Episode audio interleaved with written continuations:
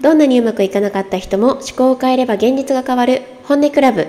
この配信は聞くだけで人生がまるっとうまくいくをテーマに一般社団法人思考の学校上級認定講師の原田みやびが思考の仕組みについてお伝えしているポッドキャスト番組です。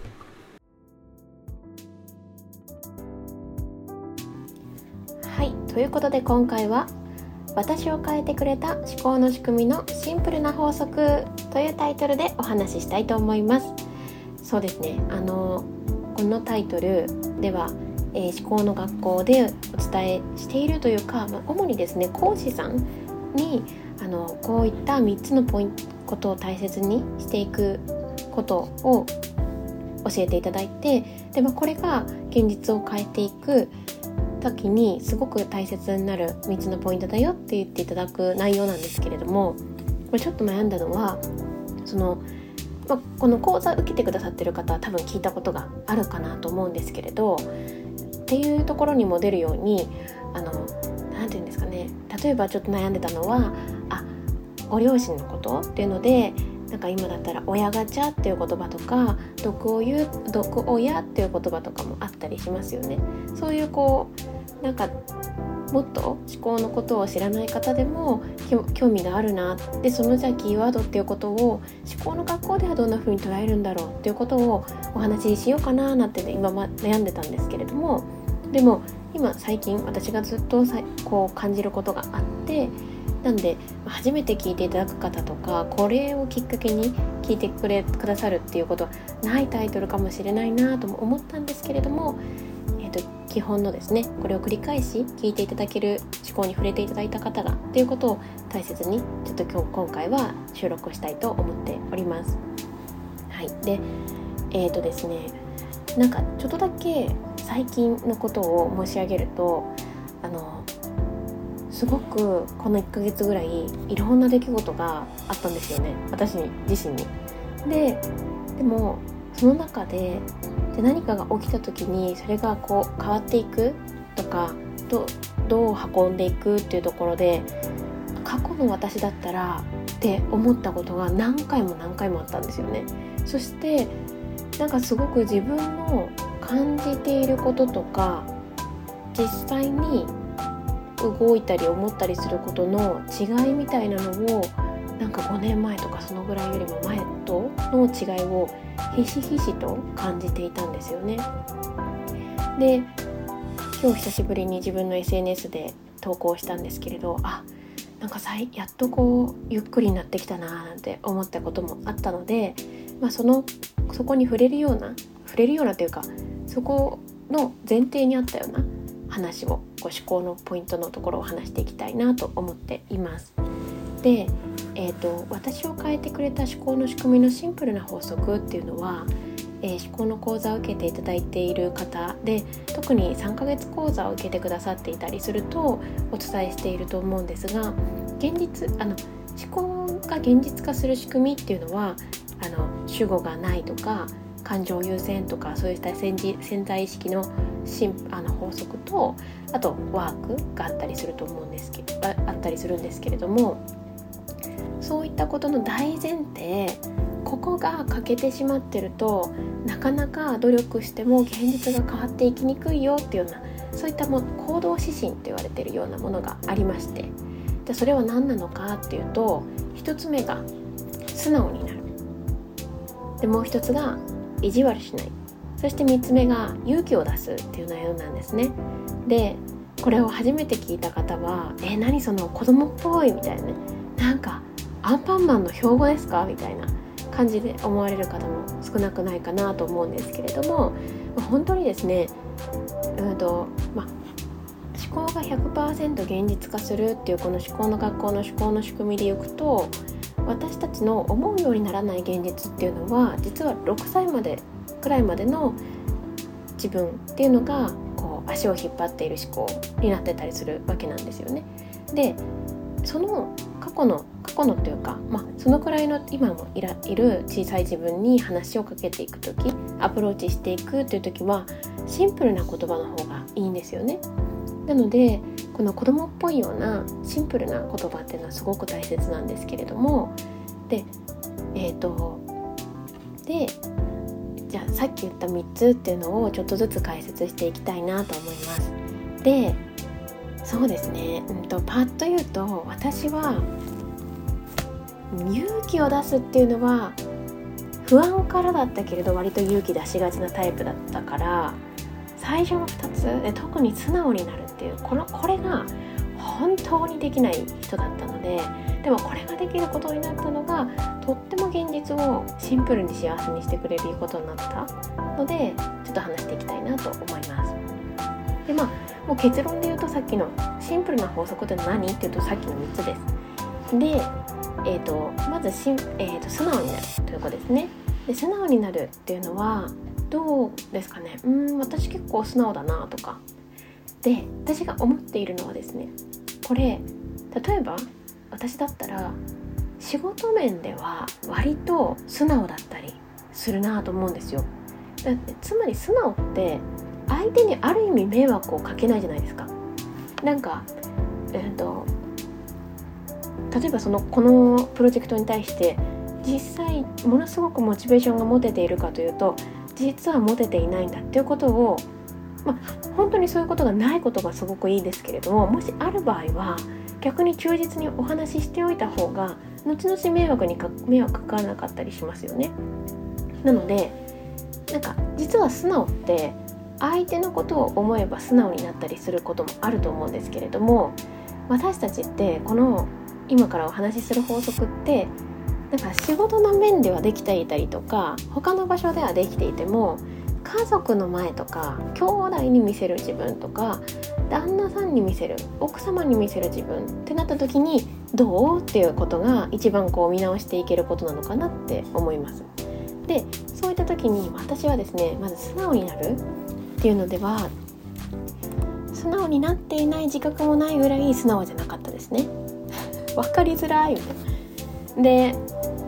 うーんそうですね素直になるっていうことは例えば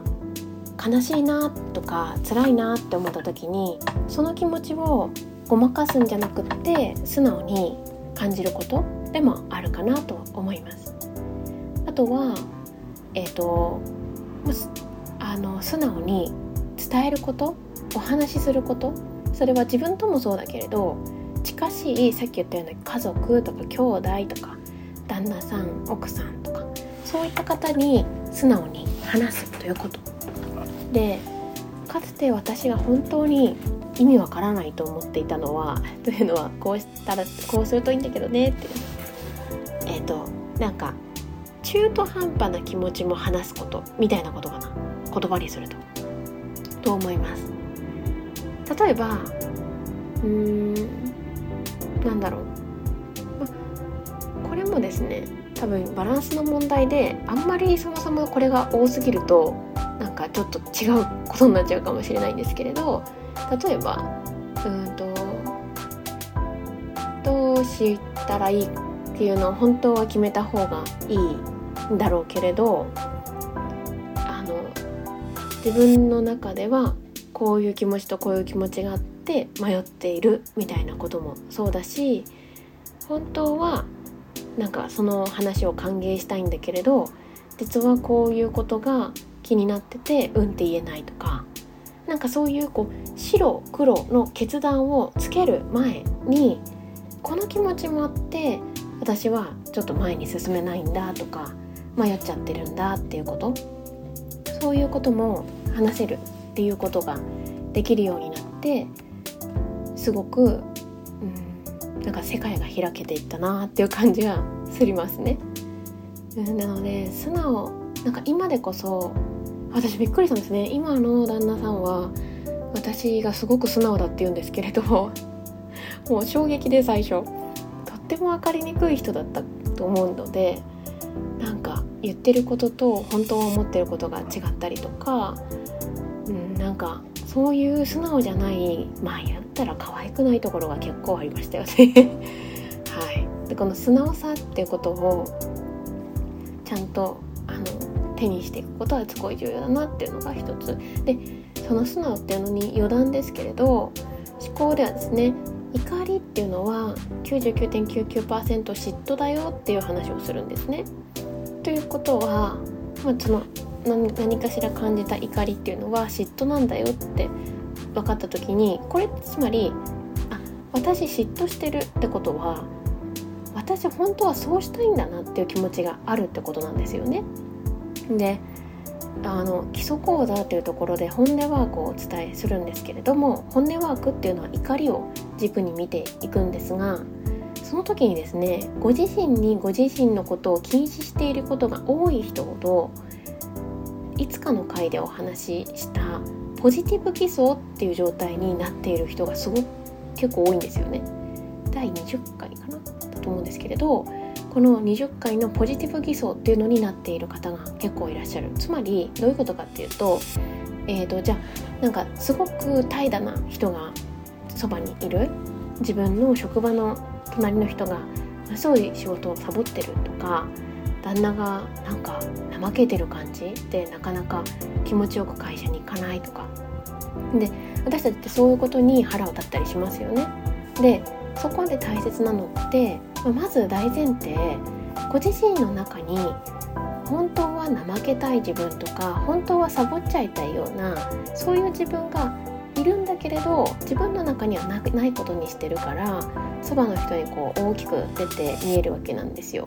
この詳しいところは20回聞いていただければと思うんですけれどもで怒りを感じてるっていうのはさっき言いましたが99.9%嫉妬してるって考えるわけですよね。とすると本当はそうしたいんですよね。本当は休みたい本当はちょっと怠けたいなんかそんな気持ちがあるんだけれどないことにしてるってことは素直だとすると本当はそうしたいんだなってただ受け止められるといいですよね。なのであのそうこの素直になるっていうのはそんな観点からも見ていただけるといいなと思います。はいでえー、っと次はですね意地悪しないそうねこの意地悪しないっていうこともすごく大切ですよね。でまあ意地悪しないってどういうことなのかっていうとなんか意地悪したくなっちゃうことってありますかね？なんかめちゃくちゃダイレクトに「あなたのあなたが一番気に食わないわ」とか「あの人本当に裏ではきっとこう思ってるんだろうな」みたいななんかそういう分かりやすい口にする口にしない心の中で思っている攻撃もあるしあとはなんかこう切り離すっていう形の意地悪もありますよね。なんかまだあなたはそこにいるのねみたいな意地悪というのかななんかそうやってこう自分がなんかその人に直接じゃないけれども話したりして刺さるような感じで意地悪をするみたいなこともあるかもしれません人によっていろんなバリエーションの意地悪があるかなでえっ、ー、とまあ、この意地悪をやめていけるといいよっていうことなんですね。それはキーワードとしてはネガティブは宝っていう言葉が思考の講座にはありますけれどこのネガティブをしたくなっちゃう相手っていうのはつまり自分の中にいるものなんですよね、まあ、全部そうなんだけれどその中でも意地悪したくなるほど感情が揺れ動くっていうことは実はものすごい宝なんですよ。前回前回あのピンとこないことを歓迎できると想像を超えた人生が開いていくよって話しましたけれどもなんかそこでお話ししてることって要はあの今までやってきた方法じゃないようなこととかがやってきたらなんか取り入れてみれるといいよねみたいな話なんですよね。でそれは何でっていうのは前回の30回のところに載せてますけれどもあの思考の今の意地悪のしないって話で言ったら今までの自分ででは手に入れられなかった変えられなかったことがあって何かしら、まあ、私もお話しするような機会があるわけですよね講座に申し込まれたりとか。ってことはですよってことは今までは除外してた人とか意地悪したい対象として全く自分とは思っていなかった人を自分の中にあるんだなってでそれはどうして自分の中にあってそれを見たくないんだっけっていうところを見直せる？今までと違う方法を取り入れられれば現実って変わっていくんですよね。なのでこの見たくない相手意地悪したい相手っていうのを意地悪しないで自分の中にあることなんだよねっていうところからその方と向き合っていけると現実はに変わってきますよね。そこでねやり合っちゃってるともっと現実大変になっちゃいますよねっていう。はい、で次は勇気を出す勇気を出すはですね私もちょうど今感じていますけれどねなかなか今までやってこなかったことをやるって誰でも勇気がいると思うんですよね。でいろんなタイプの方がいらっしゃると思いますけれどあただただ、うん、私勇気出すって項目聞いた時に割と勇気出さないタイプだ穏便なのがいいなとか、まあ、別に穏便が悪いってわけじゃないけど穏便なのがいいなとか逃げちゃうかなみたいなね。なんかそういうタイプの方とあとね私も私はどちらかっていうとそういう方だったと思うんですけどあの勇気を出さない。あだから勇気を出しすぎる。で出しすぎるっていうよりはちゃんと言うとネガティブから勇気出してるんですよ。怖いから勇気を出してる。だからねこのこういうような方々って勇気を出さない方がもはや怖いみたいな。でもねこれは何ていうか崖っぷち戦略なんですよね。でこの崖っぷち戦略だと何ていうかあ起きるのはですねご自身の周り見ていただくと絶対わかるんですけど本当にあ勇気がいるな。でもでも新しい自分を迎えていくってことだなとかね思いながらワクワク勇気出してると周りも勇気出してきます。周りの特に気の合う人とかそういう近しい人たちだけじゃなくって自分の触れ合う人たちがなんかずっと最近ずっと最近っていうかもうこれまでずっと勇気とか出したことなかったけどなんかちょっと飛び込めましたとかなんか飛び込むっていうとこだけじゃなくても緩やかにでもねなんかちょっとこういう活動を始めたんだよねみたいなそういうことが起きてくるかなと思います。で逆になんかね周りの人ばっかり保守的だったり勇気がどっちかっていうとないなみたいな感じで見える時は要注意でそれは何でかっていうとあの自分がある意味ですね本音のところでもう6歳児みたいなさっき言ったように仕事モードじゃないですよこうなんかプライベートの6歳児ぐらいの自分が本当は嫌だよ出したくないよって言ってるけどでもそのままでいるのも怖いって言って動く方が楽なタイプの感じで勇気を出してると結局本当は出したくないよっていう気持ちがあるから本当は動きたくないっていうこの動きたくないっていう周りの人を作っちゃうんですよね周りに。でどんどん自分と周りの差が開いていっちゃう。勇気を出せる自分と勇気を出せない周りの人。みたいな感じで。なのでなんかこう私もそういうところがあったかもしれなかったからあの割とですね講座でそういう同じような体験をこう環境を作られてる方っていうのはいらっしゃったなって思うので。なので安心な世界つまりこう勇気を出さなかったら死ぬとかね 勇気を出したから死なないとかそういう話ではなくって基本的に本来私たちの命っていうのはいろんなことを楽しみたくって生まれてるんですよね。でそのいろんなことを楽しみたいなっていういろんなことを体験したいなっていう私たちが安心な世界でこれまで味わったことのなかったものを味わうっていう勇気を出せるっていうのが一番いいのかなと思います。あの私が声楽というですね、えーと、声に楽と書く声楽を、えーと、特に1年前ぐらいはすごく、ま習っていたんですけどその先生がとっても面白い先生で音楽の翼っていう周先生というお名前の方なんですけれど先生に言われても私はすごい忘れられないなと思うのはせっかくならドキドキしなきゃっておっしゃるんですよ。私がソロコンサート去年の8月ぐらいに開催したんですけれどもまあ結局80人ぐらい来てくださったのでそこそこですね。緊張しますよね。でその時に先生に「何言ってんの？せっかくだから緊張しなせっかくだからドキドキしなきゃ」って言われたんですよね。そうだからそれは新しいことだから勇気がなくなる勇気を出さなくって良くなるってことはなくって別に勇気を出すことがネガティブでもないですしただその出そうとする世界が安心な世界なのかそれとも殺伐とした世界なのかっていうことは思考で見直せるっていうことかなと思います。はいということで今回は、えー、私を変えてくれた思考の仕組みのシンプルな法則という話をさせていただきました。今日も聞いていただいてありがとうございます。それではバイバーイ。